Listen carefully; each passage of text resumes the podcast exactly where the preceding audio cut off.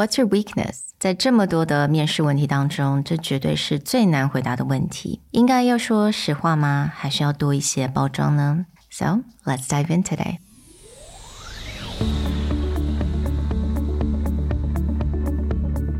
Hello，欢迎来到 Executive Plus 主管与沟通力的 Podcast。I'm Sherry, an educator, certified coach, and style enthusiast.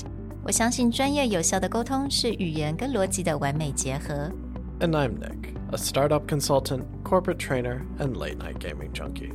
I believe great communication requires the right mindset and solid frameworks. 我们希望带给大家职场英语的技能、跨文化沟通技巧与其他能帮助您成为出色领导者的工具。Join us each week as we share our experience, research, and methodologies to take your communication and language skills from good to great.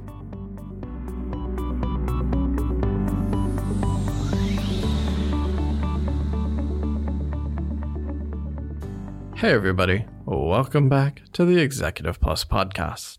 In the last episode, we talked about HBR's new suggestion for how to handle the classic question What are your strengths in an interview? So, of course, we need to flip it around and talk about what are your weaknesses and looking at what HBR has to say about this new method for answering this question. So 我们之前其实都有提到，我们要怎么样回答 What's your weakness or What are your weaknesses？那其实这个问题真的是非常 tricky。有很多的人通常都会想说，那我到底是要说实话，还是说我要来做多一点包装？我要该怎么样去 pivot or frame 我的这个问题？那其实我觉得这个 HBR 他们今天所提供的 suggestion，我觉得还蛮适合大家来做很初步的构想的时候。可以来使用。The first step that they talk about is that when we use the term weakness, that the reframing should not be weakness because that sounds more permanent or harder to change, mm. but a challenge. Something that is challenging you or in the past has been a challenge for you because that frames it more as like, I can tackle this problem, I can overcome this challenge. Yeah, I completely agree. 因为 weakness 有的时候我们会想是一种好像是缺陷，就是我们无法改变的一件事实。但是 challenge 你就会可以把它想成是一个挑战。所以当我们在在想说我们要来讲什么答案的时候，可以先来想一下。OK，what's、our challenge and at work？那我觉得这个部分呢，你可能会我们之后的做简单的 framing 的上面，它就会比较正向。so suggestion number two，也就是这一些你所提到的所谓 challenge，it should be easily correctable through trainings or commitments。它不是那种不能改变的东西，它是可以改变，而且你很积极的在改变。And one and two fold into number three, which is avoid cliches. Mm -hmm. And honestly, this piece of advice itself is a cliche. but very simple reminder of don't use things that are like I'm a workaholic or I try too hard or I care too much. These are A, don't feel very genuine. B, they feel more like a personality issue, not a yeah. challenge that can be overcome, right? right? Like if you are genuinely a workaholic, that is way more than a challenge. Right. That's usually like a huge commitment mm-hmm. to overcome and it has a lot of complications. Mm-hmm. So stay away from these things. Just focus on what things challenge me mm-hmm. and then getting into the next piece of how to overcome them. 因为刚刚 Nick 有稍微提到，就是如果这个是一个个性的问题，所以有些人可能说，哦、oh,，I'm a bit indecisive。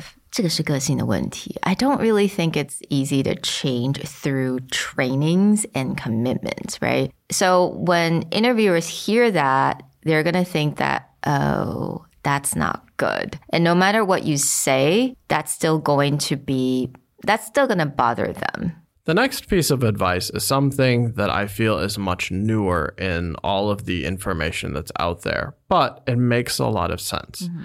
And the fourth piece of advice that HBR gave is choose a challenge that is not core Mm. to the job's responsibilities. So you cannot be so far outside of the job description that your weakness, you're clearly deflecting the problem. Mm-hmm. You're like trying to get around this question where your weakness has literally nothing to do with the job. You still need to choose something that has related to the job, but mm. is not a core competency for getting the job done. So, for example, if you're a manager, one of your core weaknesses should not be like delegation. Why? Because that's literally central to management's job. So for example, 如果你是一个 marketing manager, 那你说, oh, my weakness is public speaking. That's going to be an issue. 因为 marketing 你就是对外的沟通。那如果你说, okay, I don't like to speak in front of people, that's definitely a core competency for that job. So, in reverse of what we talked about in the strengths, if you look at the job description and they have very clear qualification requirements, your weakness cannot directly contradict one of mm. those core requirements. And It should still be related to the job. Say, if you're a manager, it shouldn't be about, let's say, team building is a core weakness, mm. but maybe to steal Sherry's examples, maybe public speaking is not really your thing. You're more of a like one-on-one kind of person building a relationship. So that's a challenge you can overcome, right? If I need to stand up and talk in front of the entirety of the company, that's something I need to work on. But because I have really good interpersonal people skills, maybe in a one-on-one situation, that's okay. But if you're like, I'm a manager and I just don't know how to give people tasks or manage time, then this is a core competency Yeah. problem. Right. 所以 in a way，我觉得跟 What's your strength 其实有一点类似跟相反吧。你都是要去看 job description，right？That's really important. 但是 What's your strength 应该要是你的 job description 其中一个，但是 What's your weakness 那你就很小心了，就是要提出不是在你的 job description 上面的。 So let's talk quickly about how you phrase this question. HBR gives a suggestion that, similar to strength, you should lay out your weakness. you should talk about what the minor consequences are of this weakness. This isn't, again, an example. And then your eagerness to overcome or address this weakness. So it's not just simply like, oh, I have this weakness and you'll find out later. Mm. It's more like you can show an example of how this has affected you, potentially why you want to overcome it, and then what you're doing to do that. Mm. All right, so let's talk about some examples. 那其中一个 sample answer 也就是 One of my challenges is my lack of professional experience with presentation tools like PowerPoint and Canva. In the past, I've had specialists design these materials for me, but they don't always know the content as well as I do. So one of my goal is this year is to learn these application to create my own presentation and continually improving my skill.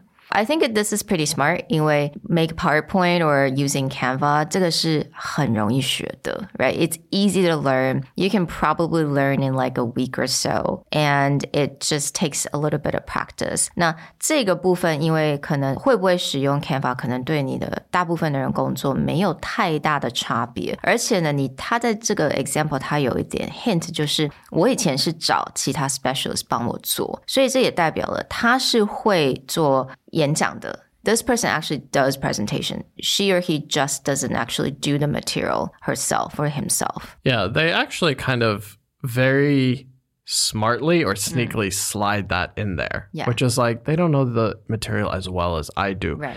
They're not questioning their own knowledge base. Mm-hmm. They're not questioning their own presentation skill. What they're talking about is the process or the tools necessary to do it 100% themselves. Right. I think that's actually quite brilliant in that mm. you're answering the question. It is a weakness that you're trying to address, but you're also framing it in a way that it's like, I do have these strengths, but I think these strengths could be even better if I mm. overcome this weakness. I think that using this kind of thought process of perhaps it's a tool or perhaps it's a skill to again overcome a challenge. But that challenge may not be i am terrible at this. That challenge may be is i'm okay at this thing but i could be awesome if i just fix these things. Mm.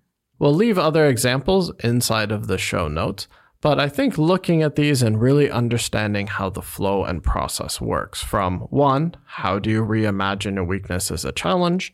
Two, choose skills to talk about or tools that are easily correctable through training or commitment. Three, avoid the cliches.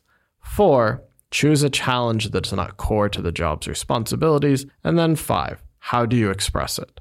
The weakness, an example of how that weakness affects you, and why you're so keen to overcome it. We hope you enjoyed these two quick reviews of how to answer strength and weakness questions in an interview. And going forward, you will rethink about the best ways to answer. We'll talk to you guys next time. Bye. Bye.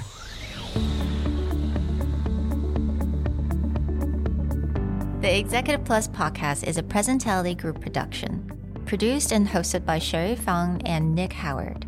You can search us on Facebook, 主管英文 Executive Plus. You can also find us on Instagram, Communication R&D, and email us at sherry at epstyleplus.com.